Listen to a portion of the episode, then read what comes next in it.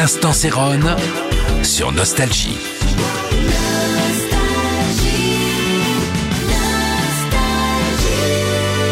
Hello, c'est Céron. Alors toujours pour euh, vous faire voyager un petit peu pour un tout petit moment dans la période euh, Studio 54 parce que c'est là d'où je suis issu, comme on dit.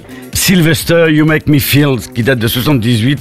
C'est vraiment l'artiste qui a été un peu le porte-drapeau de la libération qui se passait dans les discothèques. Je me vois toujours de 6 heures du matin euh, sortant, de, sortant sur, dans les rues de New York et euh, avec ce titre euh, qui me prenait la tête, dont je venais de voir les choses parce que je pourrais pas vous raconter tout ce que j'ai pu vivre et voir. On était tellement dans une période d'excès. Alors vous imaginez, le 54, c'est au-delà de tout cela.